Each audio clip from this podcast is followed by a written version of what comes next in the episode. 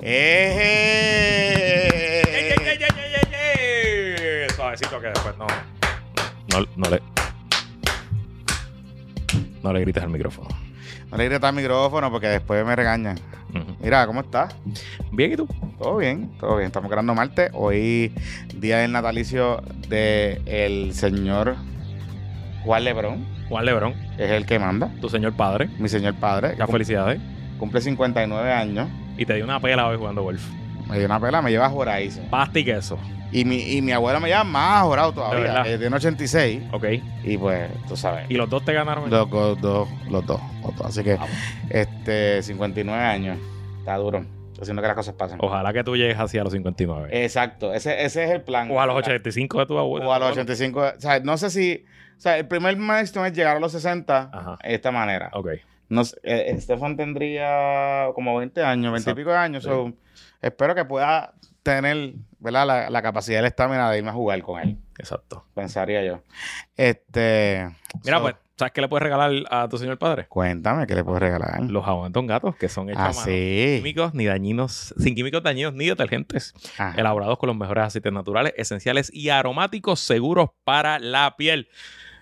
Pruébalos y siente la diferencia. Visítalos ahora en jaboneradongato.com y recuerda que al utilizar el código PPP te llevas un 10% de descuento en tu compra y te acuerdas de nosotros cada vez que te bañes. Síguelos en sus redes Facebook, Instagram y Twitter como Jabonera Don Gato para mantenerte informado. Y este PPP Extra es traído también por nuestros patroncitos pymes originales, los que llevan aquí desde el primer día. Armería Gutiérrez en Arecibo, tu armería y club de tiro patroncito. Haz los trámites para tu portación de armas o practica tu puntería en Arecibo. Búscalos en Facebook como Armería Gutiérrez o llámalos al 787-878-2995. 878-2995. Y si ya estás harto, harto, harto de que se te vaya la luz. Estás harto de Luma, de Genera, de la AE y de los políticos y políticas que prometen y no cumplen. Pues chico, cámbiate ya.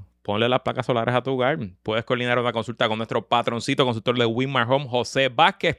Las consultas con José son gratis, son libres de compromiso y te va a hablar claro. Wilmar es la compañía líder en la industria con más de 20 años y con más de 40 mil hogares energizados ya. Vete con los expertos, oriéntate hoy llamando a José al 787-629-8657. 787-629-8657. Oye, Luis. Llévate Lebron. Hablando, hablando de, de eso, de las placas solares, de este último patroncito de Winman Home, hay muchas dudas. Esta semana se anunció el inicio de un programa que estaba en la ley ya, pero básicamente es que convierten las baterías Como en otra planta. como en otra planta y que pueden, el grid puede extraer se pega a la batería. a la batería. Antes podía ser medición neta, ¿verdad? Ajá. Pero ahora se pegaría desde la batería y aparentemente, ¿verdad? Lo que quieren hacer es que básicamente su casa en el agregado eh, sería como una mini planta. Es como Este, una, una generatriz. en una Ahí sí. generatriz. Así que eh, eh, ese sistema hay muchas dudas. Yo les recomiendo, usted contacte a su compañía que tiene, si usted tiene placas solares en su casa, contacte a su compañía. Si no, Winmar Home, nuestro patroncito, que le vamos a poner la información en este video, este clip, para que usted lo contacte y aclare sus dudas. Recuerde, es sin compromiso, porque honestamente le, leí y aprendí bastante. De hecho, yo creo que voy a tener que hablar con Ramón Luis en estos días, Dios mío. Pero eh, está interesante, pero hay muchas dudas y preocupaciones, porque, por ejemplo, pues la de gente dice, bueno, pero si me van a sacar de la batería, pues me... Sí, pero es para Ya. sacarle lo que usted te alma. Pues exacto. Y creo que llega como a un threshold, no te van a dejar sin batería. y la cosa es que le van a sacar a todos los vecinos. A todos los Y le vecinos. pagan. Usted, le va, usted va a coger un chavo, unos créditos. Unos chavitos. Y, y lo que va a pasar es que lo que ya estoy escuchando es que van a venir compañías a Puerto Rico. Algunas de estas compañías ya están haciendo eso, pero Ya. van a venir algunas compañías de Puerto Rico que como parte de su servicio van a bajar el precio y van a, te van a decir, mira, mira, nosotros vamos a sacar desde ahí. Porque, pues, si tú te ganarías dos pesos, pues tú te- yo me quedo con uno y tú te quedas del otro. O sea, eso sería básicamente. So, nada, anyway, cosas que pasan. Mira, oye, qué No. clase de palo dio Pipo. Momento de poca humildad. Sí, tienes que decir las cosas. Hashtag lo dijimos. Bueno, lo dijiste tú. Eh, para sorpresa de quizás algunos, pero no para sorpresa de A nosotros. mí no me extrañaba nada. Hoy el gobernador Pierluisi se levantó temprano y fue a Twitter y dijo, tendré un anuncio importante en la tarde. Si eso buche café, Exacto. Y después fue a- Lo tiró a las cinco y media de la tarde. Ajá. Los noticieros cortaron al anuncio. Y, oye, no sabía, el comité de campaña de Pipo es en Miramart. ¿Ah, sí? Sí. ¿En dónde va a ser? No sé, porque dijeron en las oficinas administrativas de Pedro Pierluisi en el Nuevo Día, la historia que leí es Miramart. Así ¿Será? Eso es para que Andy camine desde la casa para... No, digo, Pues claro, o sea... Digo, o sea, que van a Pollo Charneco y cruzan a donde está. Pollo charneco, después, de- después el el, el cafecito en... Hay unos, man- de hecho, hay unos mantegados Ajá. que son como con alcohol, como, como Boozy Ice Creams. están en- esa calle. Ah, Después de, está, está el food, el food truck park, está creo que lo de Corea, cosa, comida y peco peco, creo que se llama.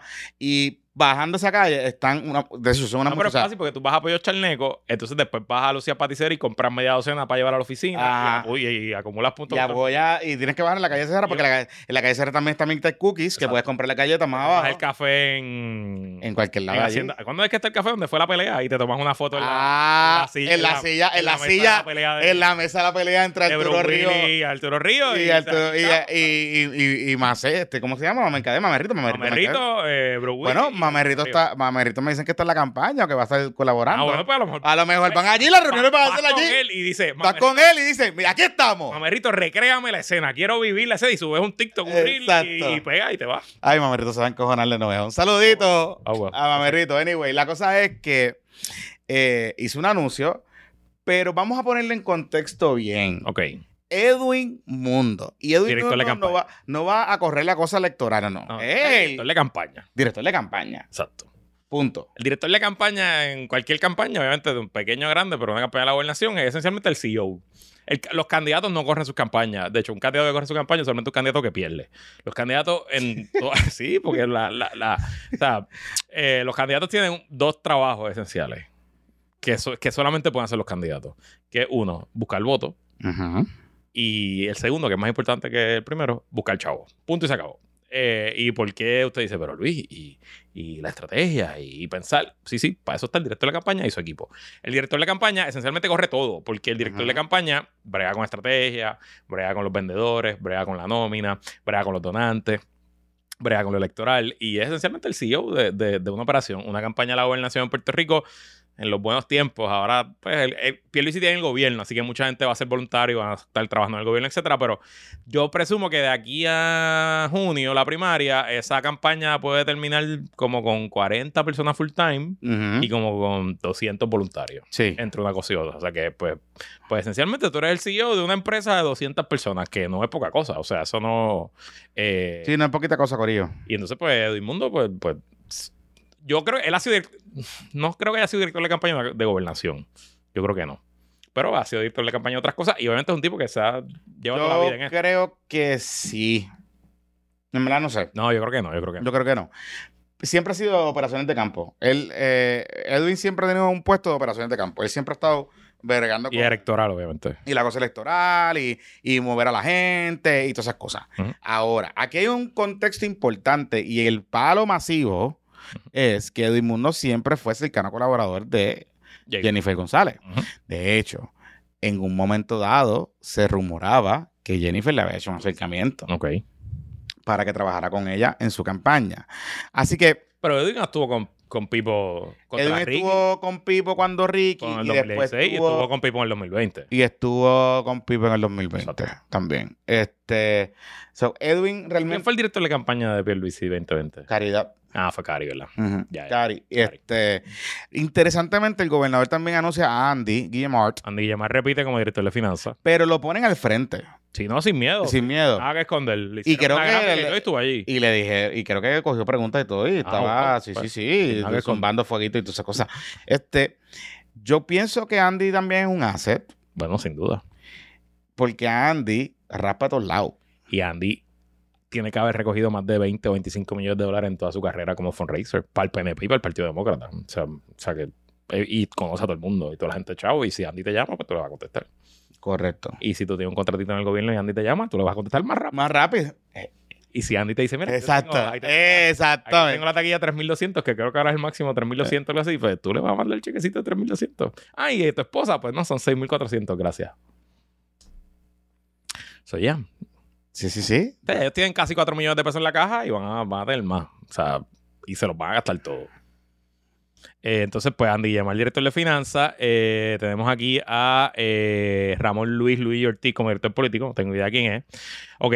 Eduardo Ferrer como tesorero. Por favor. Corillo. Corille, ajá. Este ha sido el tesorero de Pierluisi. Fue 2016. Siempre. 2020. No es Eduardo Ferrer Ríos, el hermano de Héctor Ferrer De Ríos. este- El ex representante, hasta el tigre, lo vi en Twitter, el tigre diciendo adiós. Yo no sabía que Ay, pero el tigre, el tigre todavía tiene Twitter. Sí, sí, de- de- ah, yo no sabía que Eduardo Ferrer se había cambiado de partido y yo le escribo, mira, Tigre, no, es, es un tipo que tiene el mismo nombre, SPA, Eduardo Ferrer y SPA. Este, Y este se llama Eduardo Ferrer Ramírez Arellano. by. Ah, pues mira, ahí está. Pues, Sí, más o sea, pendejo como que, imagínate tú. Así que nada, eh, y es del Corilla de Guaynabelot, o sea, tampoco es que, o sea, es Corilla, es Corilla. Este, Linet Gómez, director de operaciones. esa nombre me puse a averiguar porque empecé a, a indagar por, por, por algunos de, los, de estos lugares misteriosos donde uno polula Ok. y están las fuentes. Linet eh, es parte del corillo de Tommy. Oh. Y es de el tema de operaciones de campo, es directora de operaciones de campo de Tommy. Es una de las queridas de Tommy Ok, y del grupo de Tommy. ok. Em, de hecho, cuando la campaña, cuando la primaria entre Pipe Abreu y eh, Edward O'Neill, ella estuvo con Edward y sacó a todo el mundo a votar allí. Así que Me dice un prominente miembro aquí de- del cálculo Romero Barceló que también fue eh, la mano derecha de Fortuño, operación y dirección política. sí, ahí lo que me está 2008. Claro, pero me está bien curioso, me está bien curioso porque eh, en esa campaña ella estaba con Elías. En la campaña de... la- nosotros hablamos de esto aquí. Ajá. En la primaria de Guaynabo apareció todo el mundo. Ajá. Y de momento, claro, y de momento apareció, estaba allí eh, ayudando y colaborando con Eduardo O'Neill, Elías, los Lannisters, Elías Sánchez, todo el mundo. Ajá. Y esta señora Linet estaba trabajando directamente de cerca con Elías. Que es curioso que ahora está O sea, que es con una, Team People. es una caballa dentro del PNP. Eh, la- Si tú correcto, estás envuelto en, en PNP Politics, tú sabes quién es correcto, correcto, la correcto. señora Linet Gómez. Así que ella, ella con los sobrinos de Tommy Rivera Chats, aparentemente Ajá. Tommy tiene unos sobrinos que están bien metidos en la película, yo no sé quiénes son, Eso de pero... los sobrinos de los políticos es un problema. Sí, sí, pero, Ajá. pero, ajá, pero, exacto. Jodiendo que como sí. que tú, tú como contigo, pero, Ajá. Pero aparentemente Tommy tiene unos sobrinos que están bien, bien Ok. metidos en la cosa política, de operaciones no sé. y cosas. No sé. Primera vez que lo escucho. No, yo, tam- o sea, yo no sabía, lo llevo escuchando como que recurrentemente. Y estos muchachos mueven gente. Y con Linet estaba, estaba ese, ese asunto allí. Bueno, pues está Linet Gómez, está eh, Eduardo Chapero como director de Get Out the Vote, que es la movilización de electores, eh, la ex secretaria de la familia Carmen Ana González Magaz, Eso me llamó la como atención. directora de plataforma. Pero me llamó la atención, pero recuerden algo, Carmen Ana Magás es hija de un prominentísimo eh, PNP De muchos años. Y- Este, Y, ella renunció a fin de este año. Sí, y Eh, se quedó, pero se quedó haciendo cosas con la administración. Sí, sí, sí. ¿Y por qué fue que renunció? Ella renunció a finales del año pasado como secretaria. Ella no sé por qué se hartó para carajo. Se hartó. Sí. Me dio una entrada que me encuentro en una situación familiar en cual uno de mis de mi hijita ahora también está el 24-7. Ok, so a lo mejor es que tenía algo en la familia. Ah, es que es su mamá. Ok, Sí. parece que era por su mamá. Ok, bueno. Pues ella es la directora de la plataforma. Ok. Una campaña de la reelección. Pues la plataforma realmente... Está bien, pero. Pero alguien, hay- alguien tiene que hacer la plataforma. Alguien tiene que hacer la plataforma. Está bien. Además, la tendencia en Puerto Rico de las últimas cuatro elecciones para acá es que la plataforma vale verga. Sobre todo por la Junta de Control Fiscal. Y yo me acuerdo, por ejemplo, la plataforma de la campaña de Alejandro García Padilla. Eso fue un esfuerzo de año y medio. Bueno, la de Ricky también. El, plan, Ricky, el, el, un mamotreto de 300 el plan, el plan, el plan Ruta Plan Ramplo. La plataforma de David Bernier fueron 30 páginas en bullet. Sí, en Bullets. Y, Y yo no... la de Victoria Ciudadana fueron Bullets y, la de cuál fue Lugar la plataforma de Pierluisi, el 2020 también. también. Sí, sí, sí. Que. Pero bueno, está bien, ok. Y Lisdian Acevedo como directora de comunicaciones. Eh, me dicen que Lisdian está es del corillo Salud PNP. Carlos Mellado. Sí, Lidian es Carlos Mellado. Lidian es la que uno coordina cuando para llamar a Carlos Mellado y que lo levante temprano. Bueno, pues me parece que de aquí obviamente hay una buena mezcla de gente de toda la vida de Pipo, gente con mucha Y experiencia. lleva mucho tiempo y Lidian también estuvo en la campaña con Pipo en el 2020. Ok, ok. Sí. O sea que si yo fuera a montar una campaña dentro del PNP, pues creo que aquí hay unos buenos talentos dentro del PNP. Yo pienso, sí, claro, pero aquí hay un palo, aquí hay, o sea, yo creo que esto envía varios mensajes y me, me da la impresión que es lo que quería hacer el gobernador. El gobernador quería demostrar contrastes, ¿verdad? Y contrastes en el sentido de la contienda de la organización política. Hemos hablado ya aquí que la comisionada residente ha tenido unos issues heavies con la comunicación, con los portavoces, el tema este del, del candidato no candidato, si candidato comisionado residente no va.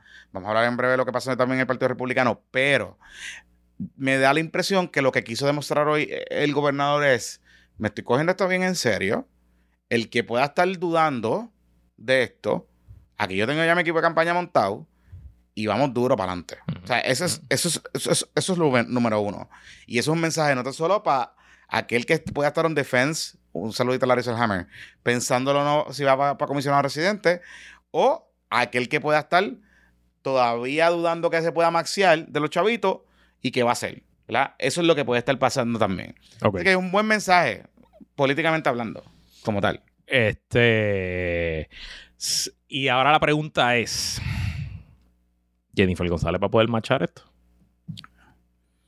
Esto es un All-Star. O sea, ella va a poder. ¿Cuándo ella va a nombrar su equipo? ¿Cuándo ella nos va a hacer el anuncio? ¿Y quién va a ser? Porque.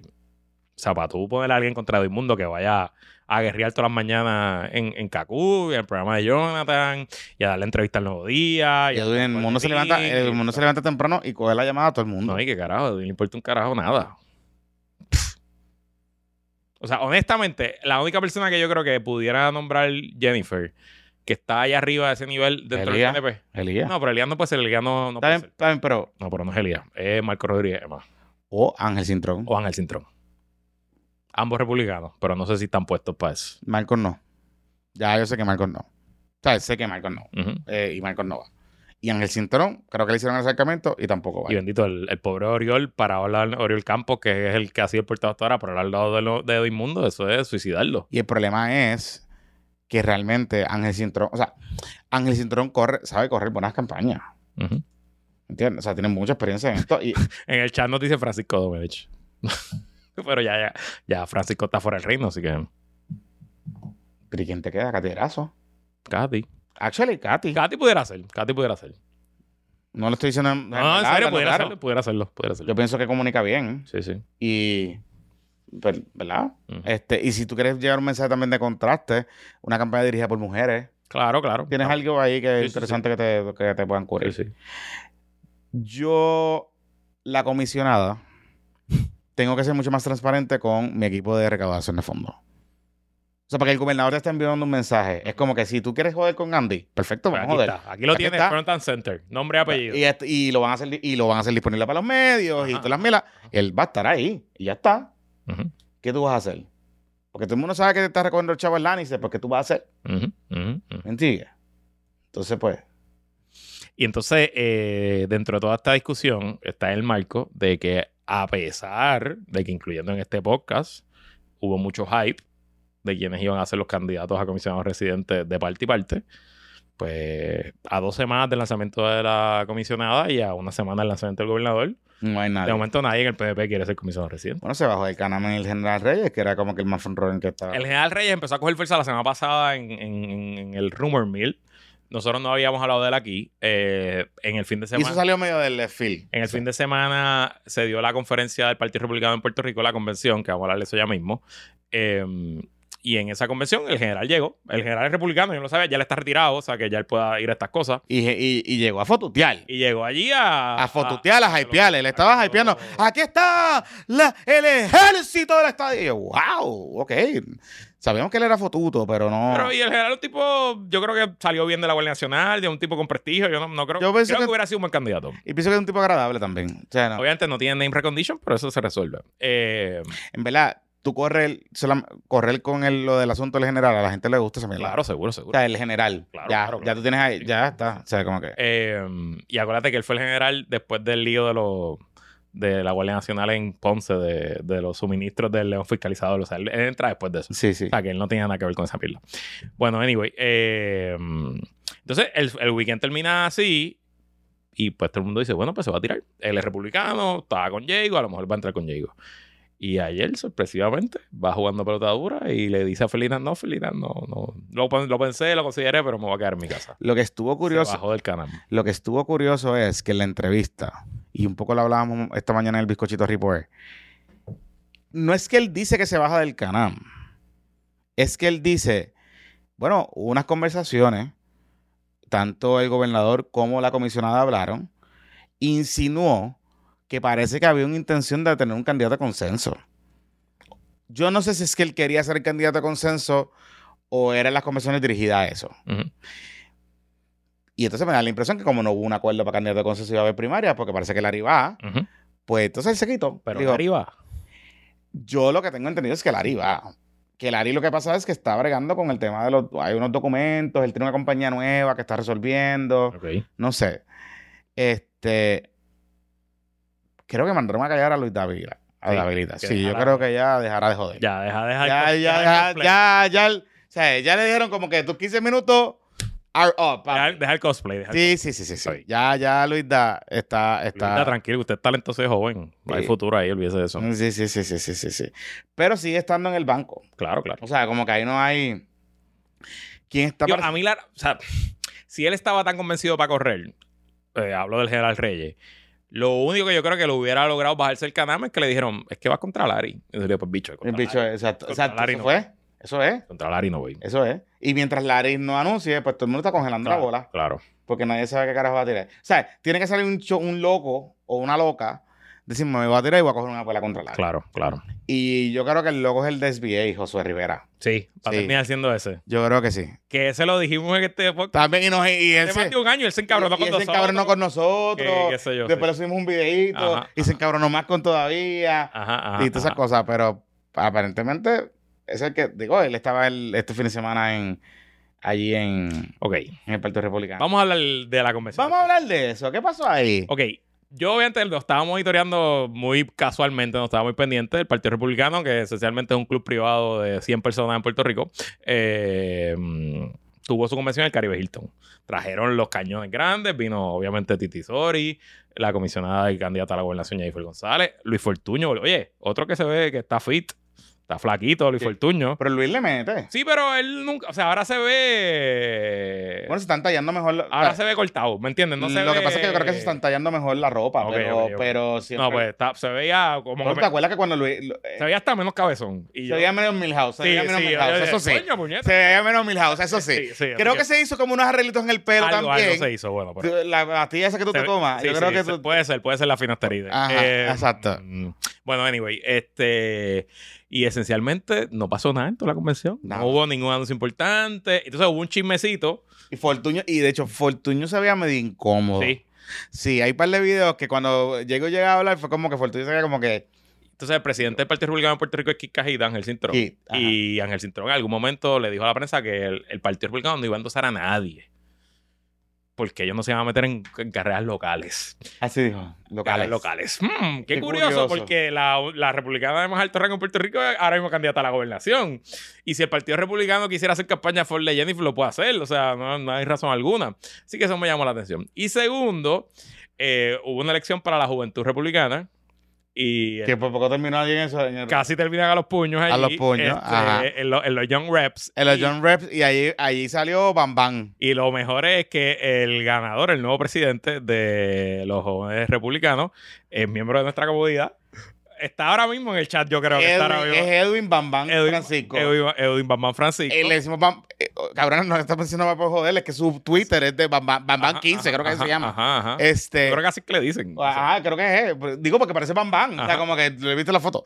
Este, Edwin es un integrante original del caucus Carlos Romero Barceló. Y- de, esta, y- de esta comunidad. y es republicanos con Pipo. Sí, republicano. Entonces, esa es la cosa, que es republicano con Pipo. Así que hasta se le metió un, pip- un pipista ahí Un en el. Bueno, pero es que los, pipi, los pipistas Ajá. fueron allí. Porque, por ejemplo, Sobri estaba allí y votó en la de selección. Ah, Sobri fue. Claro. Estaba. Ramón Rosario, estaba todo el mundo. Ah, o sea Eh, que- sí, o sea que le hicieron un No vivan Rivera, no vivan. Rivera.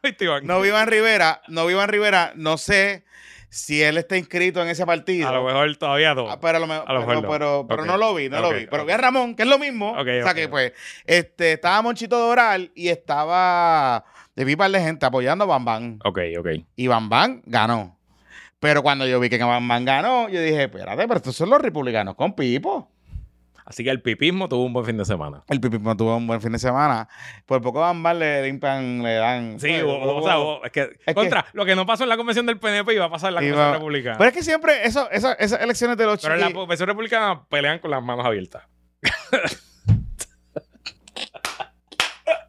Los puños son así. Bueno, No son- fue. Porque en la convención del PNP a puño A cerrado. puño- a puño cerrado. Sí, sí. Pero allí fue Josué Rivera.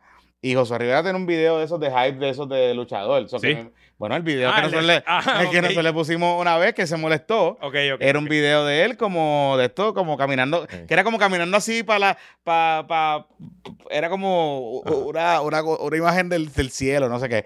So, nada, pero sí, pero allí por poco, por poco se entran a las manos. Pero nada, a Bam Bam le dieron un cariñito rápido, porque cuando ganó, vino Luis Dávila Colón y le zumbó Ah, pero sí, a fuego. de verdad, bajó a, fuegote, a fuegote. Dijo como que, ¿cómo es posible? ¿Qué carajo? Que no sé qué carajo. Y le zumbó a fuego. Y yo, mira para allá. Ahí sí, así mismito es. Haciendo que las cosas Bam Bam, pasen. estamos contigo. Bam Bam. Puestos para Bam Bam. No me jodan con Bam Bam. No me jodan con Bam Bam. No me jodan con Bam Bam porque Bam Bam está, estamos con Bam Bam. Mira, este, ok. Pero me llama la atención porque Jennifer, Ujú, a mí me dio la impresión que ella fue allí cuando el partido dijo eso el viernes. ujú. Ella fue y dijo, ah, sí, pues voy a joder. Entonces llevó a los fotutos. Y ella llegó y una actividad del Partido Republicano que usualmente es bien sosegada y todo, es como que medio aburrido, etcétera.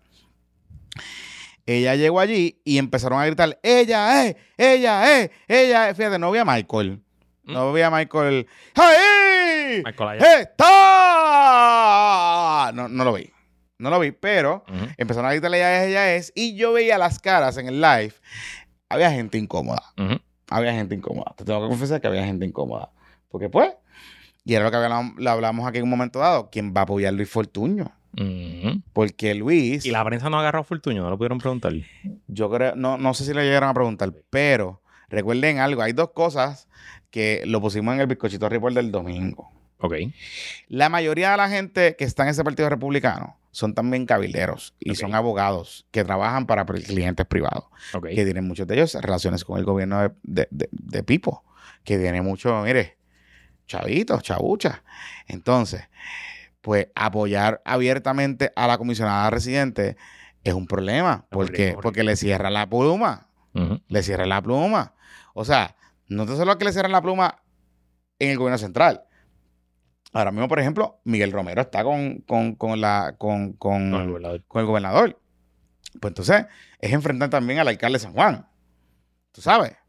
Entonces, pues, como diría Leo Díaz, por chavito, por dinero, ¿me entiendes? Entonces, eh, ¿Cómo es que le dice Leo Díaz a Diego? Eh, Yulín, no Julien sé. Go, una cosa así.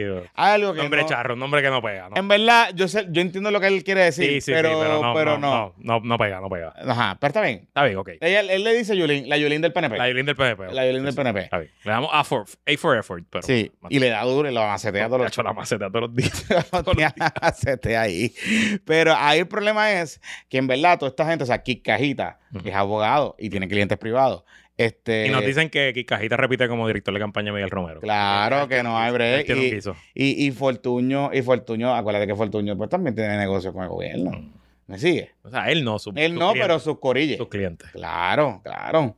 ¿Qué? Ahí la única que no, la única que le importa tres bichos es Titi Zoraida. Claro, porque Titi Sori. Pues Titi sí tiene fuck you money. Todos los demás tienen money. Ajá, Titi pero. Sori tiene fuck you money. Exacto. Y además su ahijada, qué carajo. O sea, sea, su comadre, literal. ¿Y qué va a hacer el gobierno con Titi Sori? Eh, ¿Entiendes? Pues que yo, joder, con el permiso de dar frente del, de Plaza de la América que quiere construir. I don't know, pero No está creo. bien. No creo. No creo, yo creo que eso, ¿me entiendes? O sea, como que, ah, pues Titi Sori, no está sola que eh, ella es la hijada de, ¿sabes? Este, su su madre, su comadre. Titi Sori da billetes con ganas para el PNP. O sea, no vas, a- no vas a pelear con Titi Sori. Sí, sí. No, no, claro que no. Jamás. O sea, Ni imagínate. para el carajo. La deja ahí. No, muchacho. Mira, eh, cambiando de partido. Ajá. este, mm, ¿Qué pasó? el PIB, no sé si viste. Oye. Ya que ¿qué- estamos hablando de pipista, vamos a hablar del PIB. Vamos a hablar de la, Eh, de la alianza falocrática. Vamos a ponerle, este- vamos a hablar con nombre, con nombre y apellido. El PIB, la semana pasada no cogió mucho, pero ya anunció que su evento magno de la erradicación de candidatura de Juan Dalmau y su asamblea de, de ratificar sus cuadros y sus candidatos y todo va a ser en el centro de convenciones. Ajá. O sea, que se tiraron de pecho. Sí. Que no sé si lo van a hacer como Pierluisi en el lobby o lo que sea, pero se tiraron de pecho. Eso no, no puede quedar, no puede ser un papelón. Yo me imagino que lo harán en el tercer piso, donde, Ujú. donde dan la reválida, que es un poco más pequeño. Pero ya veremos. Y entonces, hoy hay una historia en el vocero, no recuerdo el nombre de la periodista, eh, donde esencialmente el titular, un titular, un titular revolucionario, un titular que es una sorpresa. Juan Dalmau será candidato a la gobernación del PIB. ¿Ok? Tremendo. Tremendo. Bueno, wow, nadie, nadie lo sabía. Pero lo que me llama la atención son las citas en el interior del artículo. eh, que entrevistan a Roberto Iván Aponte, ¿es el apellido? Sí, que él es el comisionado. Él es el subcomisionado, el comisionado alterno. El comisionado alterno es Juan Dalmau todavía. Ah, sí. Sí, porque de ahí él cobra su salario. Sí, él es- sí, yo entiendo que él todavía es el comisionado electoral. No creo. Sí, sí, sí, él es el comisionado electoral. De verdad. Sí, sí, yo creo que sí. Que me corrían en el chat, pero entiendo que sí. No. Sí, sí, sí. No digo está bien. Bueno, whatever, no importa. Em, y entonces dice aquí Roberto Iván, dice de, de hace meses, comenzamos el proceso de ir identificando candidatos a través de toda la isla. Perfecto. Nuestro objetivo es tener candidatos a todos los puestos políticos. Desde legisladores municipales hasta la gobernación. Y lo hemos estado trabajando para cumplir con el requisito para el cierre de candidaturas en noviembre. Repito, nuestro objetivo es tener candidatos a todos los puestos políticos. Pues si es candidato a todos los puestos políticos, no hay alianza, ¿verdad? Eso es lo que estoy estaría pensando yo. Que no hay alianza. Hoy hablé con alguien que es victorioso Curious, Ajá. que está entre aquí, allá y allá para acá. Ujú. Y me dijo que ahora mismo las conversaciones por donde van ya no es en tú tírate aquí, yo me tiro allá, dejamos candidatura en blanco aquí, no. Ahora es pactos de no agresión. Pactos de no agresión. En el sentido de que vamos a decir Ponce, por ejemplo, que va a correrle el sobrino Hernández Colón por Victoria Ciudadana, pues el PIB tirará a su gente, pero no hacen campaña. O le dicen a su gente que voten por Juan Dalmau y que voten por el sobrino Hernández Colón para la alcaldía. Eh, y si en Mayagüez el candidato del PIB es más fuerte, pues que va a ser así, algo así, es lo que me están diciendo que por ahí es que van las conversaciones, pero que hay problemas, que no está cuajando la cosa y que del PIB hay un poquito de resentimiento de que ellos están organizados, que ellos están al día, que ellos están trayendo mucho a la mesa y que el socio en la, en la alianza no está trayendo nada. Que el socio es. Victoria Ciudadana, Pero eso es, coordinador general. pero es directamente coordinador general. O sea, a mí lo que me dicen es, por ejemplo, que hay un poco de molestia. Eh, me han hablado, me han hablado. Un poco de molestia eh, con el tema de que ven que el coordinador general está dejando caer la bola. En cierto sentido. Y quiero ser bien cuidadoso con esto que voy a decir, porque yo creo que el coordinador general tiene derecho a su, a su vida personal. Claro, seguro. Y a, y a rehacer su vida Claro. amorosa y, Claro. Y a disfrutarse de su nueva etapa y, su nueva relación. Pero, pero, y estoy un poco comunicando lo que he escuchado. Y lo he escuchado de varias personas. No es algo que viene de ahora.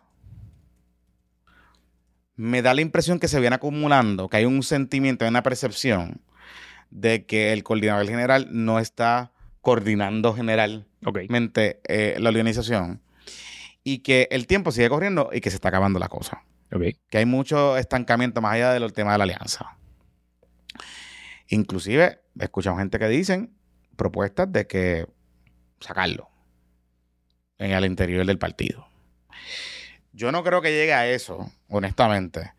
Pero un ejemplo de las situaciones que está pasando ese partido y que, mucha, y que, y que generó un poquito de, de preocupación fue, eh, tú estás- le, le hablamos aquí, el PNP cogió hace dos semanas y empezó a atacar a Manuel Natal. Y empezó a atacar a Manuel Natal porque ya sabían que el tiempo se estaba... Bueno, atacaron que supuestamente había un fraude, que habían movido 2.000 electores a votar en San Juan Está bien, pero- y que eso pero- lo está están investigando. Ajá. Está bien, pero eso es Manuel Natal. Sí, o sí, sea, pero porque Manuel la- es el candidato, claro. Es el candidato. Claro. O sea, eh, estamos hablando de Manuel Natal, punto. Y, y- y la idea la idea era realmente empezar a marcar la campaña, porque el PNP tiene whiff Ujú. de que algo iba a pasar las próximas semanas, ¿verdad? ¿Qué pasa? Que eso coincidió con el viaje que Manuel Natal tuvo, un viaje que volvemos. Estamos hablando de algo público porque Manuel Natal lo compartió en sus redes sociales. Esto, esto no es algo que, algo que lo compartió en las redes sociales. Un viaje público y que Manuel Natal no estaba apareciendo a contestar y que el partido se tardó un montón en responder. En responder unas alegaciones que, oye, yo creo que no van, es una mierda, pero eh, tú tienes que estar allá afuera. Punto. Y más cuando se está hablando de la campaña de San Juan. Así que eso como que generó algunas ronchas, según he escuchado, que se vienen acumulando otras cosas y pues no ha caído en buenos ojos que mientras el partido estaba cogiendo golpes, el coordinador general estaba jangueando en Colombia. Este, y subiendo fotos. Y pasándola bien. ¿Habrá ido Andrés Carne de?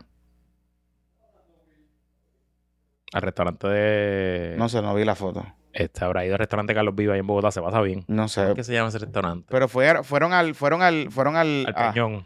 no, fueron a, la- a un festival. Ah, ok. Había un festival de música, no sé qué. Ok, ok, ok. Sí, Oye, es verdad, me escribió aquí en el chat que ni siquiera habló de Lucía Patisserie. por eso. Si uno pensaría que es un tema hipster para un candidato alcalde de San Juan de la Alianza, eh, Donde, ah, donde más votos sacó probablemente, porque... venga. bueno, en el uno ellos, en esa unidad del uno ellos sacaron bien. Sí, sí, yo creo que en Miramar ganó Manuel Natal, Pero es que pasó también con el tema de la ordenanza municipal, ¿verdad? de, de, la- de los comerciantes. ¿Verdad? O sea, no, no, no ha estado. Y volvemos. Pues, eh, bueno, lo hablamos aquí en un momento dado. Pues, ¿será que él no quiere correr para San Juan? Pues está bien. ¿O será que no quieren que corra para San Juan?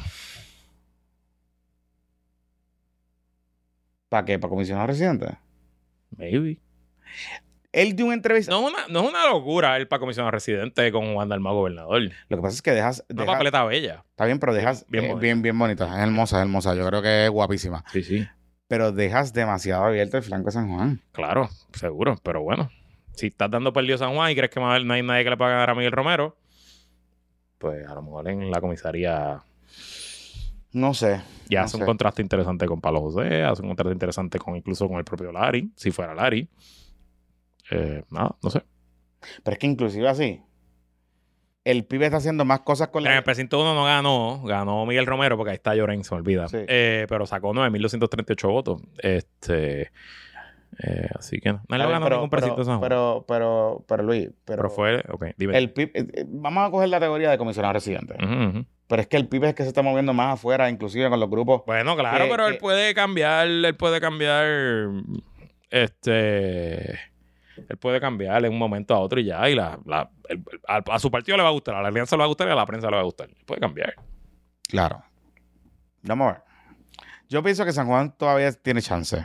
Que- dicen aquí que ganó en Ciudadela, que ganó en, Él ganó en Miramar, Él ganó todo el corredor de la Ponce León hacia arriba. ganó todo, todo, Sí. todo el hipsterismo. Todo el todo el histerismo, todo el corredor de la Ponce. fue, fue aquí en frente a Ciudadela que, no, fue frente a Bellas Artes que, la- que empezaron las strippers a quitarse la ropa, Ah, el- celebrando el triunfo. que- Exacto, sí, que sí, sí, sí, la, la, la- las emprendedoras, las emprendedoras, las emprendedoras de la noche. Ay, Este- Aquí en chat victorioso suena el urbanista como posible candidato en San Juan. Ay. Ay, Dios mío. Digo, pues si no es Manuel, Eva Parado, obviamente. Es Eva. Y con Eva hay que tener cuidado.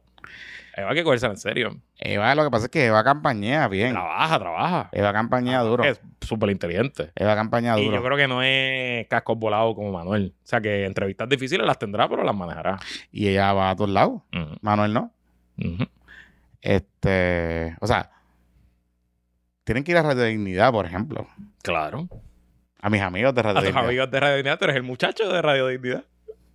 Ahora yo soy, eh, yo estoy en el hit parade. Si no saben de qué estamos hablando, es que Jonathan Lebron, que sigue destruyendo carreras políticas, eh, por alguna razón que yo tampoco entiendo, Ah, la una de las candidatas a la gobernación del Proyecto de Dignidad, Adanora, me dio una entrevista. Enrique, te aceptó una entrevista. Porque no fue que tú te la encontraste en la calle y le pusiste el micrófono, es que tú la llamaste por la mañana. Mira, para entrar sin tapujos por WAC740. Y ella dijo, sí, claro que sí, hablamos con Jonathan Lebron. Entonces tú le empezaste a hacer unas preguntas del aborto. Yo le, no, yo le hice una pregunta de cómo sería una gobernación de Adanora Enrique. Ok. Y una de las preguntas que le hice fue cómo, cuál es su postura, cómo sería, ¿verdad? El tema de los derechos reproductivos de la mujer. Ok. Claro, una pregunta obvia. Nada, o sea, siendo ella mujer, una candidata mujer, pues yo no la había escuchado sobre eso. Y pues la contestación, pues fue... hasta- tengo que confesar que hasta a mí me sorprendió. Ok. Porque ella se va por este... eh, es abogada. Ajá. Entonces ella se fue por este... Por este tema de que ella quiere aspirar a que las mujeres cuando lleguen a las clínicas de aborto tengan su consentimiento informado. Which is fine. It's great. I, I think it's a very good position. Pero, pues no es prohibir el aborto, ni regularlo tampoco. Ella lo que está diciendo es establecer un andamiaje para que la gente tome decisiones informadas. Nuestro patroncito dignidoso nos escribió temprano después de esa entrevista. Déjame buscar aquí lo que Sí. nos dijo.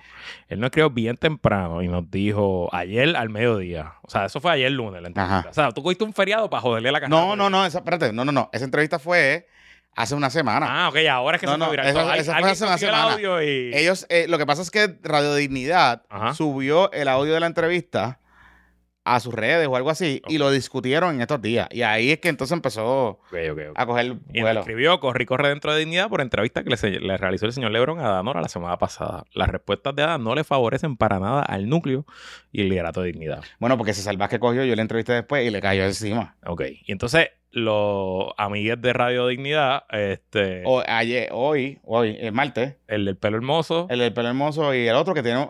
Oye, que me dicen que el otro tiene un negocio. Sí. Una finca brutal. ¿De verdad? O sea, hip- bien hipster, a de mí me hecho. recuerda como Obi-Wan Kenobi. Pues eh, Obi-Wan tiene, tiene, tiene una finca de hipster. ¿De verdad? Sí, sí, sí, sí, sí. Pues qué bien. Bueno, pues Pelo Hermoso y Obi-Wan eh, empezaron a hablar de ti.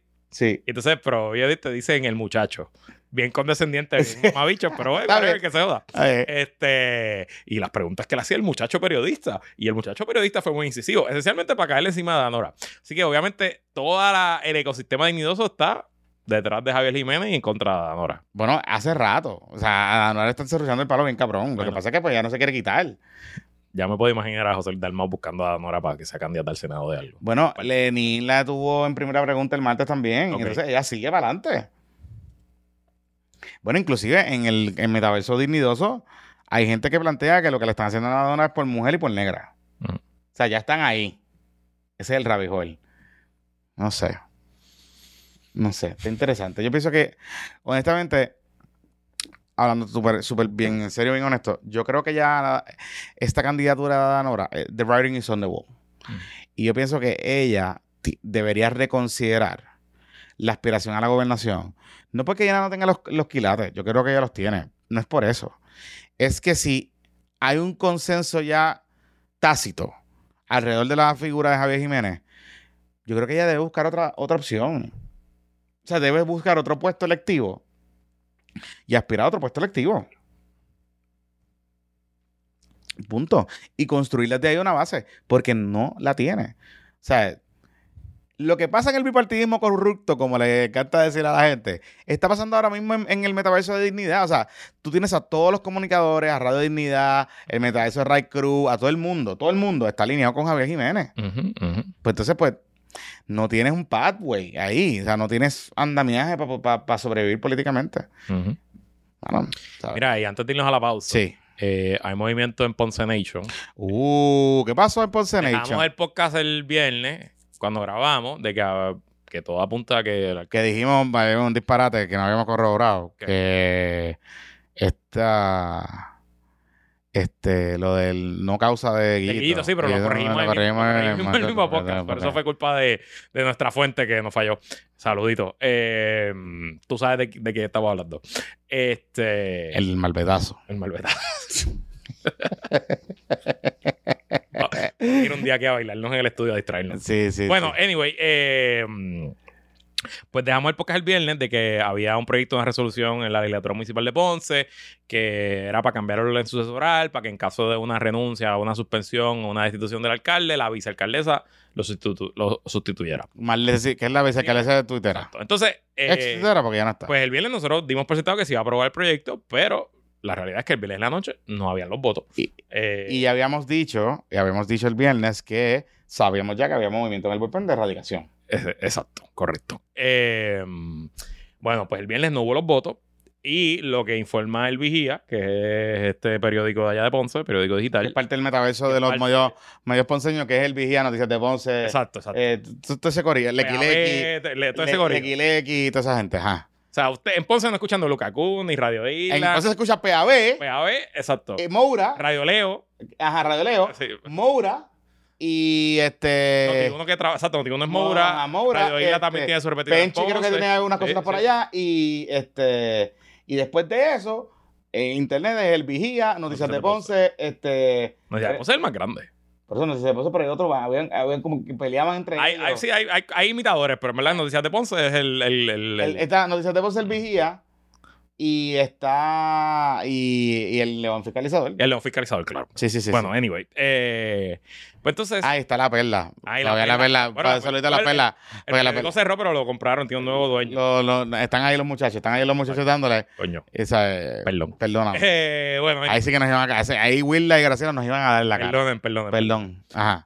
Mm, ok, so no, había, lo- no hubo los votos el viernes y el vigía informa que ayer lunes, feriado, el alcalde reunió a sus legisladores municipales populares en la suite VIP del Pachín del alcalde. no está Lequi Lequi. No, no, no sé, no sé si estaba Lequi Lequi. Pero Lequi Lequi es legislador. No, no, él es el vicepresidente del PP. Ah, ok, ok. No, no, Lequi Lequi creo que vende carro.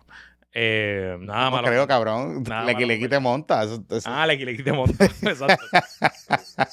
Eh, y entonces Que de hecho era mal árbitro de baloncesto. Para, para que sepa. Ah, o sea, que ya tú, ya, tú conectaste, ya tú sabes quién es. ya yo sé quién es. Ajá. Dale, sigue, Entonces, sigue. pues el vigía reporta que en esa reunión eh, que estaban asesores de la asociación de alcaldes, porque parece que Luis Javier y todo su corillo está ahí, Olín, con el alcalde de Dios, este, pues esencialmente le metieron, metieron mollero, torcedura de brazos, admisiones y acuerdos, la legislatura municipal aprobará ordenanza esta noche. Se supone que ahora martes, que estamos grabando, están los votos y el proyecto se queda como es. Va a ser con, con Marlene Cifre, vicealcaldesa.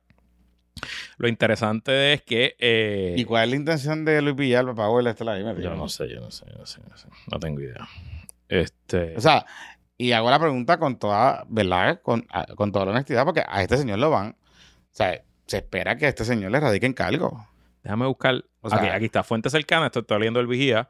Fuentes cercanas informaron que el alcalde, de hecho, admitió haber sido advertido de que se le presentarían cargos y que su equipo legal le había recomendado allanarse y enfrentar el caso en los tribunales.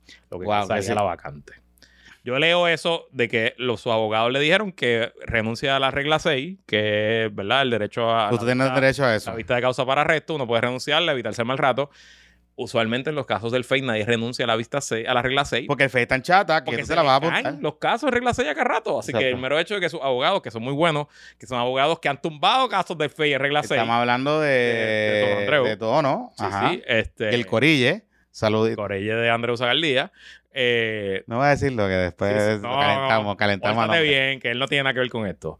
Eh, bueno, a lo mejor es abogado, pero no nos está dando información. Tiene que estar, tiene que hacer research. Exacto, pero no está dando información. Eh, si sus abogados le están diciendo, papá, no vamos a arreglar, porque el problema de ir a regla 6 es que allí va a venir el FEI con su evidencia fuerte, que uno presume que está dura, y se va a servir con la cuchara grande. Entonces el daño pudiera ser aún mayor para el alcalde de Dios. Así que, de nuevo, estamos leyendo el vigía. Yo no sé si esto es verdad o no.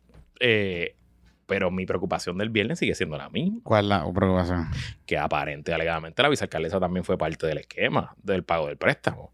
Entonces, ¿de qué le sirve al alcalde poner a su mano derecha, a su segunda, a su achichincle, a ser la alcaldesa interina de Ponce? Que me imagino para que corra para alcaldesa, porque si, o sea, si a él lo arrestan esta semana, en lo que pasa todo el proceso, él no va a ser candidato porque va a estar suspendido y el Partido Popular no lo va a dejar correr. Y las candidaturas siguen el 31 de diciembre. O sea que él estará buscando a alguien que corra bajo su, Plancha. bajo su plancha o que sea alguien leal a él, ¿no? Eh, pero si la vicealcaldesa está involucrada en el esquema. Eso es lo que, eso es lo que me sorprende todo esto. Eso es lo que me sorprende todo esto porque ¿verdad? lo que sabemos hasta ahora es que a Marlene Cifre la entrevistaron y que inclusive se alegaba, ¿verdad? los fiscales decían que ella tenía algún tipo de información que le había mentido a los fiscales, supuestamente, eh, sobre este caso. No sé. Ay, yo no sé si le van a radicar, pero, Nada. pero al Leque Leque no le van a radicar. No, al Equiliqui no. Al Equiliqui. Leque Leque va a estar despotricando en redes. Así es. Este, Vamos a la pausa. vamos para la pausa. Suéltalo ahí. Bueno, este PPP, mira, todos los patroncitos de esta pausa tienen que ver con salud. Todo. Todos y cada uno. Comenzando por la farmacia de Jonathan y, Esteban, y Estefan, la superfarmacia Isla Verde, ubicado en la marginal Villamar, la farmacia que usted ve de la Valeriotti de Castro cuando va en dirección hacia el aeropuerto, con la cruz verde que no es de cannabis medicinal. Allí, la doctora Brenda Cruz y su atento personal le brindarán el cuidado farmacéutico que usted se merece. Sus consultas serán atendidas personalmente por ella y se asegurará que cumpla con su terapia de medicamentos como Dios manda. Además, la Superfarmacia Isla Verde cuenta con un mini market, amplio inventario de medicamentos over the counter y hasta hacen delivery gratis. Así que apoya lo local, apoya tu farmacia de la comunidad, apoya la superfarmacia Isla Verde. Y este PPP Extra también es traído por nuestros amigos de Memory Care Center. Memory Care Center son mantenimiento de la memoria. Ofrecen terapias 100% personalizadas por expertos para que tu ser querido tenga el mejor servicio cognitivo. Su directora Yaelis es una gerontóloga dedicada a crear la mejor experiencia para mantener ese estado cognitivo. La mejor forma de describir a Memory Care Center es como un gimnasio, pero para la memoria, desde prevención general, derrames y hasta Alzheimer's, trabajan mano a mano para que ese ratito con Memory Care Center sea un ratito para recordar. Puedes conseguirlos al 787-689-4245, 787-689-4245 o en su website memorycarecenterpr.com, memorycarecenterpr.com. No dejemos que los olvidos de nuestros seres queridos se conviertan en algo cotidiano en Memory Care Center lo pueden trabajar. Y, para una salud muy importante, algunos dirán la salud más importante, ¿Cuál es esa? tu salud sexual. Chequéate capela.love, una Pues tienda de sí. productos para adultos que te ofrece unos juguetitos bien entretenidos que te ayudarán a bajar la presión de las noticias del día. Con empaques discretos, usted lo pide y nadie se va a enterar lo que viene en esa caja llenos de mucho amor y fuete. Chequea los productos de capela.love y recuerda que al usar el código Pórtate Mal te llevas un 15% de descuento. Así que ya lo saben, búscalo capela.love. Déjense llevar, déjense llevar. Mira, este, ¿con qué vamos ahora? Bueno, Johnny, tenemos un par de temas. Déjame Ajá. buscar aquí en el rundown, porque sí, tenemos un rundown hoy. Arrestaron a columna corta. ¿Fuiste a pagar la fianza? Claro que no. Ok. Pero Pero me hablar. Eh, en verdad lo arrestaron porque él tiene un orden de acecho contra alguien del del condominio. condominio. Y no se puede acercar al condominio. no se puede acercar Porque condominio. hoy empezaba la, el- la demolición del muro. Mm, Correcto. Y obviamente él fue allí a pajarear porque él no tiene nada que ver el allí. muro de los lamentos de el la- contratista, no el muro de la tortuga comunista. Exacto, exacto. Sí, él fue para pajarear allí y a joder. Exacto. Y entonces lo cogieron y lo arrestaron. Pero nada, le dieron un día más de ser víctima porque el caso se cayó. Sí, pero ahí es importante. El caso se cae porque creo que la persona no estaba allí. Y la, pero sí la orden de acecho decía que no te puedes acercar al área del condominio. Ok. Eh, la policía ha, cambiado su procedimiento un poco. Están bastante agresivos con esto de las órdenes de acecho por el tema, particularmente por la violencia de género en Puerto Rico. Ok. Así que a él lo remueven de allí. Obviamente es un poquito show of force, pero a él lo remueven de allí. Y obviamente no, no hay violación porque la persona no está. no, hay una violación, pero no hay violación material porque la persona no estaba, estaba, allí. la- no estaba allí. No estaba allí. Pero eh, lo que sí ocurre es que los remueven. Ok. ¿verdad? Y lo arrestan y pues que lo sacan de allí porque pues, hay vulnerabilidad de seguridad y qué sé yo. Y pues nada, en verdad se lo buscó. Ya ahora mismo debe estar en un Facebook Live eh, disfrutándose el momento y la gloria. Y mañana cambiará de tema. En verdad los memes estuvieron cabrones. Vi un meme que subió Gasus Star que me estuve muriendo la risa. Hay uno de que sale los policías montando un car seat, o sea, preparando el car seat para montarlo a él. Ok. En verdad están cabrones. y se veía bien chiquitito porque entonces lo... lo- Y lo bueno es que los policías tienen certificación para montar car seat. claro, y lo, lo, lo cabrón de todo esto es que la policía, los mastodontes que mandaron a arrestarlo, Ajá. miden, ¿sabes? Son gigantón. Sí, sí, lo, leva- lo levantaron, se lo llevaron. Y ahí los piececitos ahí. Exacto. Ok. Y yo, bueno. Bueno, nada. Mira, eh, siguen los problemas legales para el amigo de nuestro de este podcast, Fahad Gafar. Vamos a dar un aplauso a Fahad. Coño. Fahad, gracias. Estás coleccionando demandas, Fahad.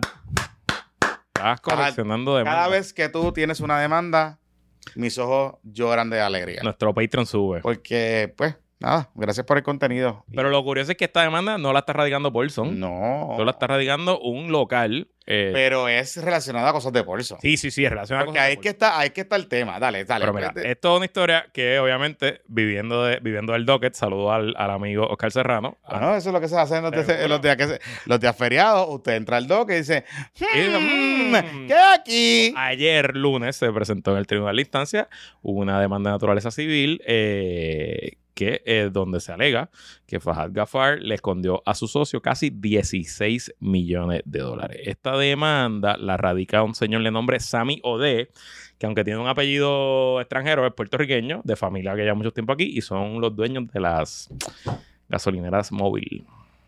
¿Total o móvil? To- no, total. es total. es Total, total. Nada, una familia de billetes. Porque móvil es sol. Sí, sí, es verdad, Ah. verdad, Tienes razón, tienes razón. Este, es total, total, que creo que todas son de la misma gente. Exacto. Ajá. Este, y bueno, nada, long story short, esencialmente lo que alega la demanda es que Gafar eh, y este señor eh, Ode crearon una empresa que se llamaba eh, Condados Hotel Owners LLC, que son 50-50.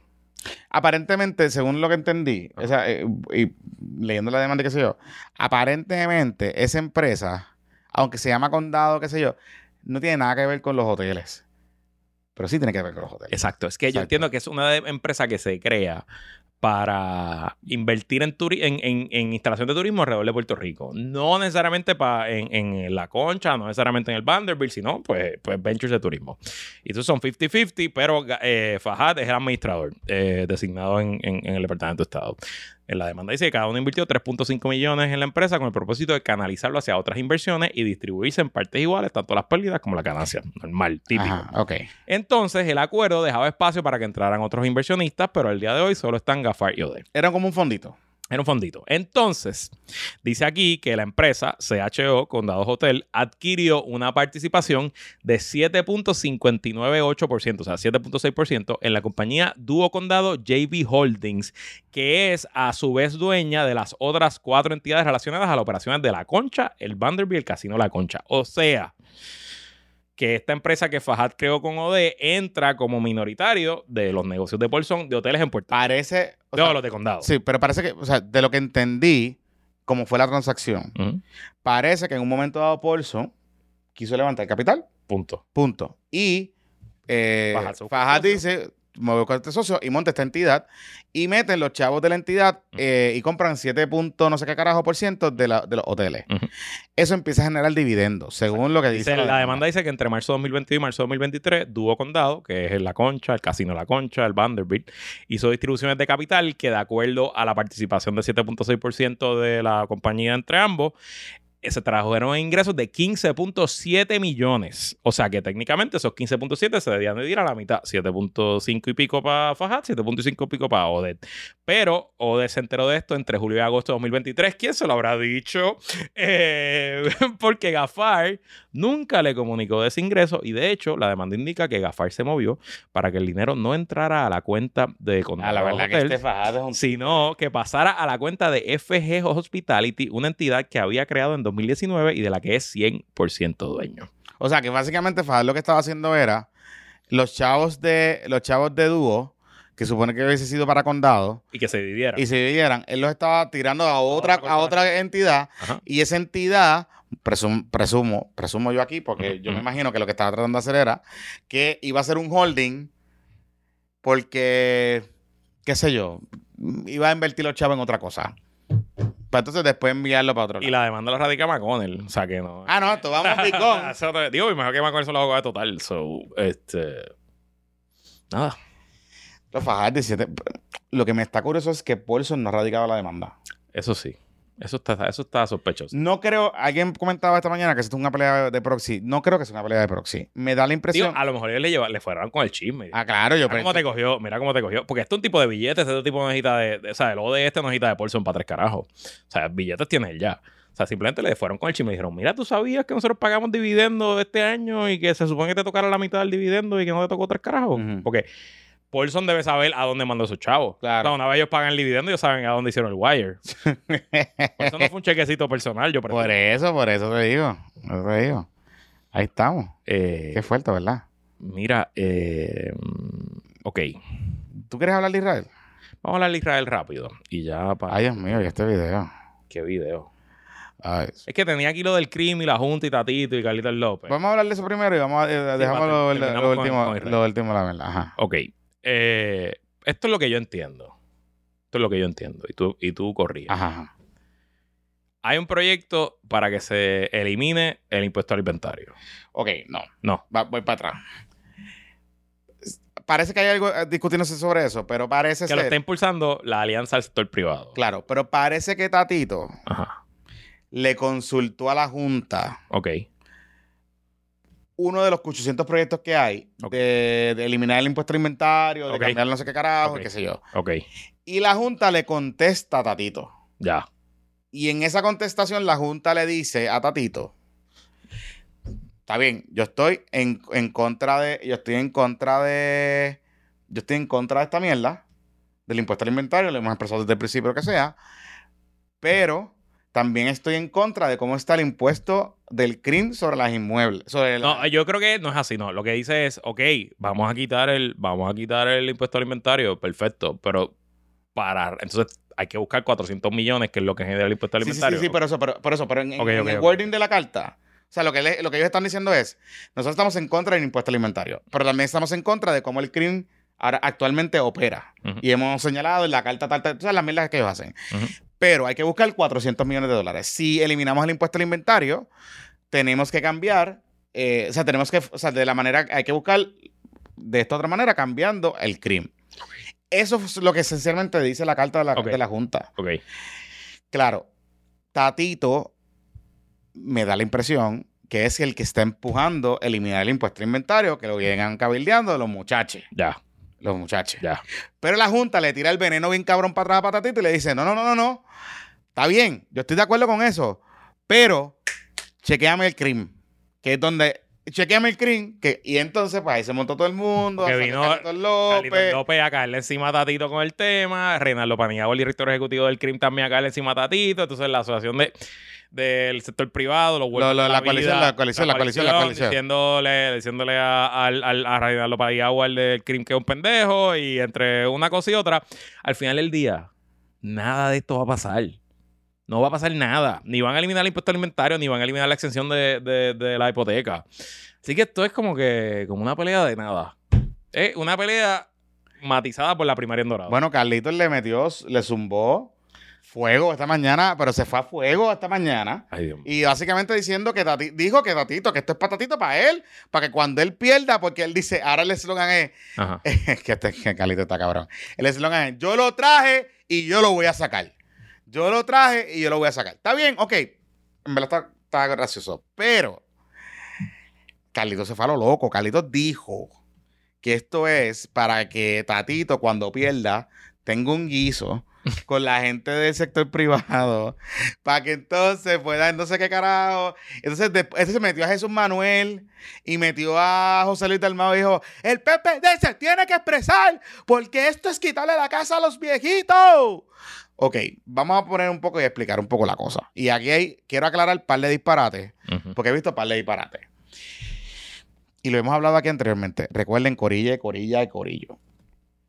No se dejen llevar por los mitos de la ley 60, el Axisti, el urbanista, Bianca, este, Heroín, que ahora se, se llama por Alonso, toda esa gente. Ujú. Suave. Las casas en Dorado de 800 millones de dólares, esas casas pagan crimen. O sea, la ley Aunque 60, la sea ley 60. aunque, aunque, la- aunque el dueño sea un ley 60, Ujú. ¿Por qué? Porque la ley 60 solamente es sobre distribución, sobre ganancias de capital del 4%. Que es, es al ingreso. Es al ingreso. Que generan las ganancias de capital, que son los dividendos, Exacto. los- las opciones de los stock options, los bonos, ese tipo de cosas. Que, por ejemplo, los muchachos se ponen creativos a veces, sí, claro, que ponen una entidad, que la casa está en un LLC, esa casa tú le pagas, eh, qué sé yo, ¿se pueden poner creativos? Claro que sí, sí, es verdad. Pero aún así, esa casa paga CRIM y paga CRIM por una simple y sencilla razón. El CRIM es a base de dos cosas. Un porcentaje, un porcentaje que dependiendo del municipio donde esté viva es el porcentaje. Y lo segundo es a base del precio, del valor del precio en 1955, no sé qué, creo que se han retrasado y se han hecho ajustes, no sé si Dorado ya hizo, 1957. está bien, no sé si Dorado ya hizo el cambio, pero ajá. Y es una exención en la primera, en la propiedad que La tú vivas, principal. Pero no es, conto- no es total. No es hasta 25 mil dólares de precio de 1957. Eh, exacto. O sea que, por ejemplo, una casa que ponle que cuesta ahora eh, Un millón de pesos. un millón de pesos, eh, ponle que en 1955 eran 100 mil. 100 mil, pues los primeros 25, pues no. No paga. Pues lo después tienes que pagar. Correcto. O sea, el CRIM es de los impuestos, inclusive, más, pro- justos que más tenemos en. Puerto Rico. De hecho, o sea, yo, yo estoy puesto a que me convenzan, a que alguien me presente el plan de que eliminemos el IBU y eliminemos las planillas y que todo sea impuesto a la propiedad. pero obviamente eso sería un cambio bien revolucionario. Porque, o sea, porque es más. pro- o sea, al final del día, aunque tú, eres- tú seas evasor contributivo, si tú vives una casa un millón de pesos y una casa un millón de pesos, o sea, no es como que tú puedes esconder la casa del millón de pesos eh, versus que tú puedes hacer con tus ingresos y jugar y ser creativo. En Estados Unidos, por ejemplo, como funciona en, en muchas partes el property tax, es que es a base del valor presente de la propiedad. Ah, sí, sí. Y si sube, y te si sube, jode. te jode, y si sube, te jode. Y si aquí sube- técnicamente también lo pasa que. pues, Claro, pero no lo tasan. Pero la, la cosa es que, ¿verdad? Si sube, te jode. Y si ha pasado, cuando hubo la crisis inmobiliaria y la mierda, muchas ciudades en muchos lugares sufrieron heavy. Ujú. ¿Por qué? Porque como sus principales ingresos eran de impuesto a la propiedad, la- el valor bajó. Y el cabroncito que te pagaba eh, Ujú. 5 mil pesos dijo, no, no, no, no, no. Ahora yo pago mucho menos. Nada, después tuvo que entregar la casa. Pero lo que, a lo que voy con esto es que es de los impuestos inclusive más justos que nosotros tenemos. Que puede funcionar mucho mejor, claro que sí. Pero pues eso le toca al, al crimen, a la Junta. y Que si la Junta ya salió en contra. Me estuvo curioso que Luis Javier no ha salido en- tan en contra con esto. Pero, pero, Es que Luis Javier tiene que decir si apoya a, Lo que a siempre apoya, o se apoya a Carlitos. Luis, lo que pasa es que, mire el problema. Municipios pequeños, como el de Luis Javier en la... No pueden vivir sin el impuesto alimentario, yo estoy claro, no me lo tienes que decir a mí, yo lo sé. Ah, no pueden vivir, no, No, o sea, que no generan, no generan suficiente. solo eso, que vamos a asumir que vamos a asumir que dejan el impuesto alimentario y cambian el crimen de- del inmueble. O sea, lo, lo- lo cambian, lo modifican. Pues la base contributiva de Villalba, o sea, la base de sobre, sobre lo que se va a grabar son de propiedades que no valen, chavo. O sea, oye, disculpen, ¿verdad? No, no, quiero, no quiero que esto suene mal. Valen, pero no valen millones de dólares como las de Dorado. O sea, en, en ese esquema, Dorado sale, cap- o sea, el municipio de Dorado estaría en las potatoes. En las potatoes, pero Correcto, potatoes sólidos. correcto. Y claro, en algo sí Carlitos tiene razón, es que para la gente que se muda para Puerto Rico, el cambio en el esquema es mucho más fácil de entender de lo que pagan de CRIM. O sea, yo, yo he conocido gente que me dice, no entiendo.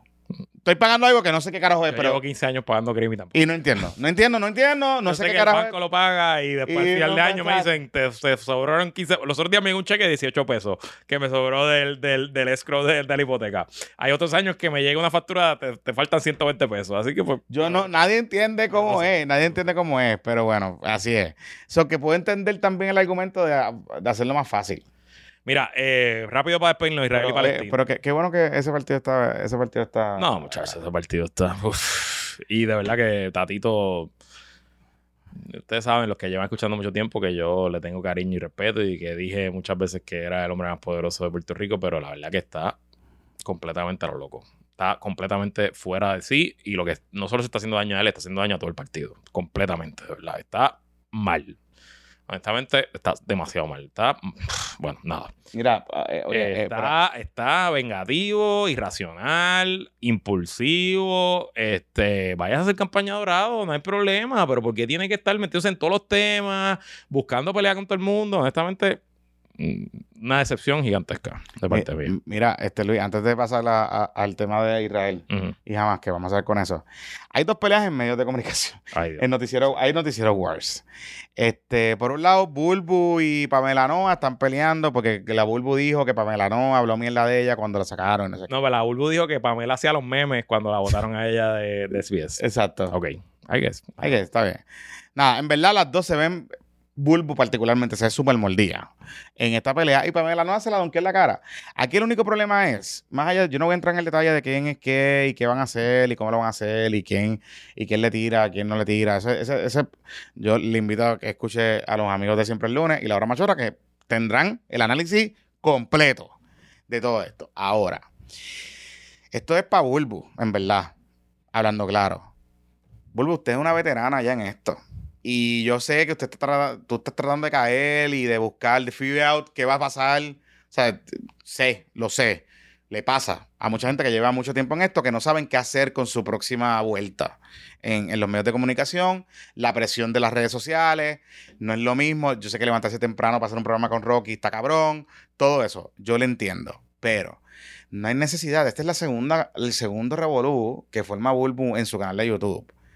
El primero fue con el tema de Jackie Fontane, con algo que pasó hace años, Una relación de un tipo que está con otra persona y que entonces allá hablando, qué sé yo. Pues mira, mano, pues si ustedes quieren ser el podcast de las mujeres y de entonces, pues chévere.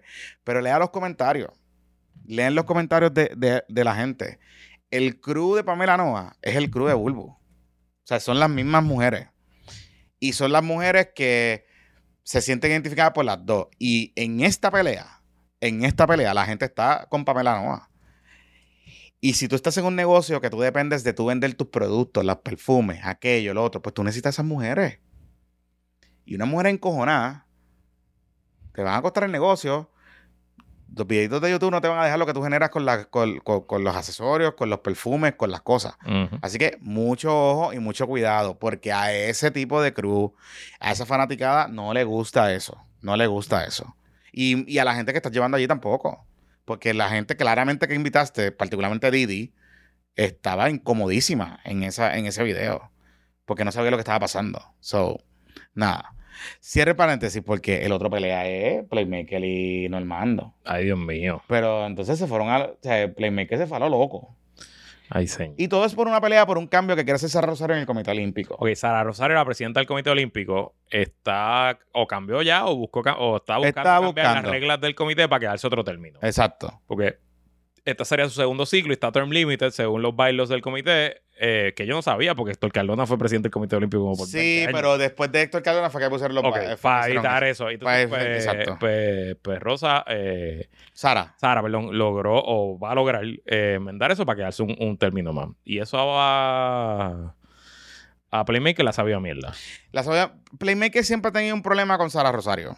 Eh, él cree que ella no es una buena presidenta. Eh, una vez que ella fue programa, como que la masacraron allí. Después de eso ya no ha vuelto el programa. ok. Y Playmaker pues barre el piso con ella. Yo creo que Playmaker, y voy a ser aquí justo, Playmaker tiene unos puntos con los cuales yo puedo coincidir.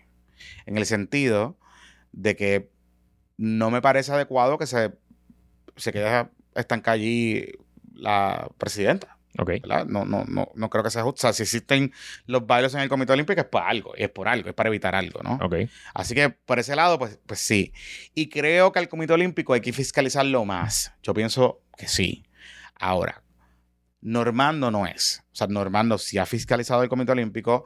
Normando le gusta. Normando es un periodista de noticias hard news, pero Normando le encanta el deporte, lo cubre. Eh, creo que fue hasta casi dueño, apoderado de un equipo de allá en AA. O sea, es una persona que siempre ha estado bien involucrada y Normando cogió y se la donkeó, porque Playmaker estaba diciendo que Normando no iba a hablar de eso. Ujú. Y, Plim- y, y Normando cogió y dijo, pues tienes que estar más pendiente, hacer tu research, porque yo he hablado de esto y, me- y- y le puso todas las entrevistas que ha hecho en su programa. Y habló de los atletas, habló de, los, de las situaciones que pasan con los chavos y todo ese tipo de cosas. Y recuerden algo más, que es lo que, que es lo que olvida Playmaker. Normando no está en el canal que cubre al Comité Olímpico. El acuerdo del Comité Olímpico es con Telemundo, no es con Guapa. Así que hay cero incentivo, cero incentivo para que Normando Valentín no cubra el Comité Olímpico y lo fiscalice. Ah, que no lo hace como quizás Playmaker quiere que lo haga. Pues eso, es una cuestión de estilo. Pero en esta, pues el punto importante que tenía Playmaker, que lo tiene, lo tiene, se va porque estamos hablando de la pelea. No estamos hablando de lo sustantivo, Ujú. que es lo del Comité Olímpico. Y yo creo que es un punto importante que se tiene que discutir y que se va a discutir. Pero de la manera en que se está trayendo, pues no. Entonces, de momento, este es el tipo, el mismo tipo que se queja, que son a veces muy duros con los atletas. Entonces está lloriqueando y haciendo este papelón. Entonces, te me tienes que decidir si estamos changos y estamos ya chochín y no queremos pelear, pues no provoque estas peleas tampoco. Porque tienes un punto, caballo, lo tiene, él tiene la razón. Pero no es la manera, no le caiga arriba a Normando. Porque Normando no tiene. Normando no es el presidente del Comité Olímpico. So, ¿Dónde tú, tú- tú eres Free Palestina o Free Israel? Yo soy.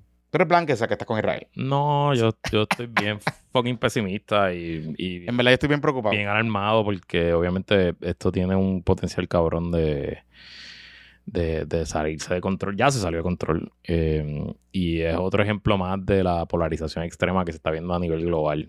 Este, ¿Verdad? Y yo, pues, dejando caveats que este podcast no es un podcast de geopolítica ni de temas internacionales y que obviamente yo ni tú ni yo somos expertos en estos asuntos, así que yo no vengo aquí ni a dar una lección de historia, ni a hablar de, lo moral o lo, correcto.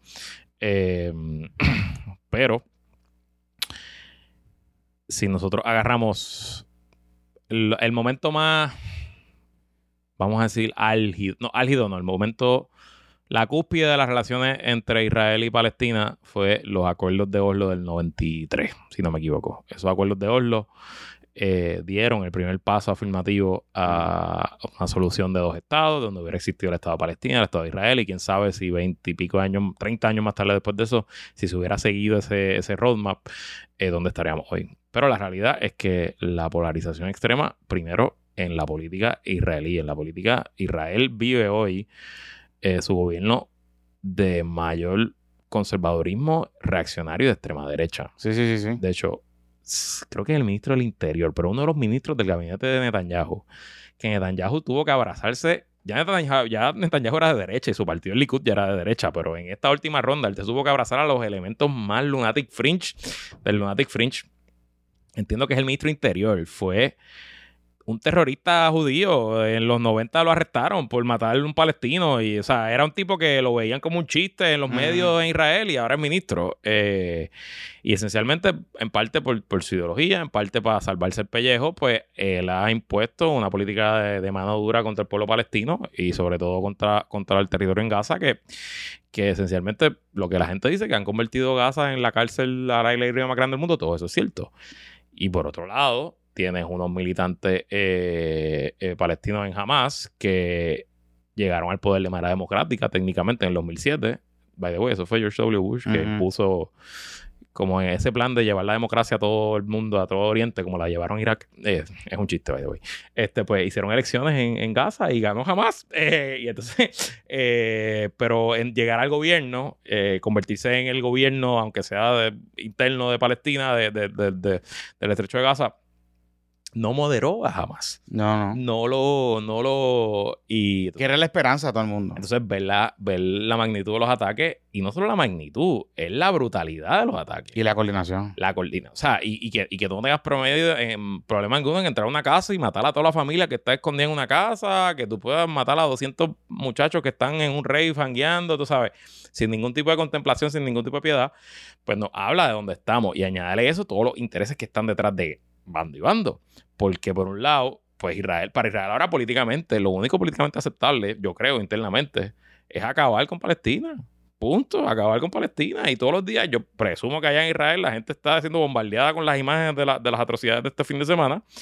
Y que cada bomba que está tirando la Fuerza Aérea Israelí es una bomba que celebran en, el territorio israelí. Y por otro lado, pues jamás está en una lucha por, sobrevivir, porque literalmente están matando a su gente. Y eso no termina bien. Entonces, súmale a eso que Irán está alineado con Rusia, alineado con China, alineado con Corea del Norte. Dándole cositas a... en jamás. Entonces, pues piensa que, Israel tiene a sus aliados tradicionales, obviamente Estados Unidos siendo el principal, Europa. Eh, y, cabrón, esto se puede salir de control. Y entonces, pues, mi, mi llamado a nuestra audiencia, eh, pequeña, grande, influyente, no influyente que sea, es que primero... Se eduque. Edúquese. Segundo, no se deje llevar por las pasiones porque al final del día esto es un conflicto que aunque nos afecte ajeno a nosotros, eh, no repita como el papagayo, eh, es una, dentro de la, de la tragedia, es un es interesante la historia, o sea, conocer un poco las dinámicas, eh, entender cómo nace esto. En verdad no escuchas a Andrew Álvarez. No escuchas, no, no, no, no escuchas nada de esas porquerías. Y eso es lo que quería terminar. La cantidad de desinformación que lleva corriendo desde el sábado, sobre todo en Twitter. El Twitter de Elon Musk es un desastre. Y de bando y bando hay gente que está buscando allá afuera manufacturar la, la, histeria, manufacturar las reacciones fuertes, irse viral. Lo engage, lo engage, papi. Lo, fuerza de sangre. Y eso no solo es que es malo para el conflicto, es que es malo para usted. O sea, realmente no. Y, y, pues Llevan peleando, o sea, llevan peleando por esta mierda en Twitter PR, particularmente. Bueno, en todos lados. Porque Sí, sí, sí, pero... no sé si viste que en, en Nueva York salieron los Democratic Socialists a hacer una marcha en Manhattan a favor de Palestina y a burlarse de los hipsters que mataron el concierto. Que sí, entonces en, en, en, en, en Washington creo que fue que se entraron a puño una, una manifestación pro Israel con una manifestación pro, pro Palestina. En Harvard salieron 37 organizaciones a decir que esto es culpa de Israel, que estuvieran matando a toda esta gente. Entonces, pues, al final del día son dos bandos que se llevan matando y buscando maneras de cómo matarse más creativamente de un lado y otro, y donde nadie ha querido ceder. Y sí, es verdad, probablemente la mayoría de la culpa a nivel histórico, desde el 47 que se creó el Estado de Israel hasta hoy, es de Israel. Pero por otro lado también, Los palestinos no han bajado. no solo los palestinos, El corillo y los otros. porque, porque para muchos países árabes, eh, musulmanes, porque no todos son árabes, el tema de Israel y Palestina es como el estatus en Puerto Rico, que es el tema fácil para echarle la culpa a todos, es el tema para mantenerse Sí, en el no, y hay, poder, y hay un tema de religión, hay un tema de... Hay muchas cosas ahí O sea, que... incluso había ahora mismo, estaban a punto de firmar un acuerdo entre Arabia Saudita e Israel, donde Arabia Saudita iba a reconocer a Israel, iban a establecer relaciones diplomáticas. El acuerdo no necesariamente era bueno, pero era un, era un adelanto. Y en parte se especula que las razones de por qué Irán pudo apoyar esta- este, este ataque y haber dicho, dale, vamos, mete mano ahora, era para sabotear ese acuerdo. Y en efecto, lo primero que hizo Arabia Saudita el sábado después de que pasó lo que pasó es quitarse. O sea que Arabia Saudita, que es el rival más grande de Irán dentro del mundo árabe, estaba a punto de reconocer a Israel, que es el enemigo principal de Irán, y entonces ahora mágicamente ya eso no va a pasar. Pues, no sé. Así que mucha prudencia, mucha calma. Y cójalo suave, Corillo, cójalo suave. Em, eh, hablando claro, cójalo suave. Yo de verdad, con este tema, lo que estoy es leyendo, estoy escuchando gente que son, se van a esos rabbit hole. Recomiendo que escuchen el podcast de eh, Grayson de, Orlan- de Orlando Castro. Exacto. Este, que les pone. Orlando hace una reconstrucción súper buena, a su manera, ¿no? Pero súper buena de lo, de, lo, de lo último, de este último tracto de donde llega a la cosa. Y escuche las intervenciones de José Rivera. José Rivera es un profesor Con Eh, Salomar publicó una columna súper buena. súper buenas también. Y José Rivera es un profesor que, eh, de asuntos, experto en temas internacionales, muy, muy bueno, muy mediático, sabe explicar muy bien. Y te da los puntos importantes, sin alarte por un lado ni para el otro. Que eso es lo más importante en este conflicto. Usted no va a poder resolver nada. Ellos no van a poder resolver, usted no va a resolver nada. Carajo, no pelee. Vamos a darlo hasta ahí. Que la fuerza la acompañe. Recuerden eh, seguirnos eh, en nuestras redes sociales. Eh, agradecidos por, porque el, el YouTube sigue creciendo un montón. Ujú. Y eh, también nuestro Patreon. Agradecido también a los, amigos que están suscritos al Patreon. Venimos con NBA Fantasy, que viene por ahí. Si usted quiere participar, suscríbase al Patreon. Vamos a estar haciendo un par de cosas. Vengo con, venimos con un par de sorpresitas por Fantasy. Y ya me empieza a dar el béisbol invernal. Y ya mismo empieza a ver por ahí. Ya, así que por ahí regresa. vamos. Por ahí vamos, por ahí vamos. Que la fuerza la acompañe. Se me cuida, muchachos. Bye, bye, bye.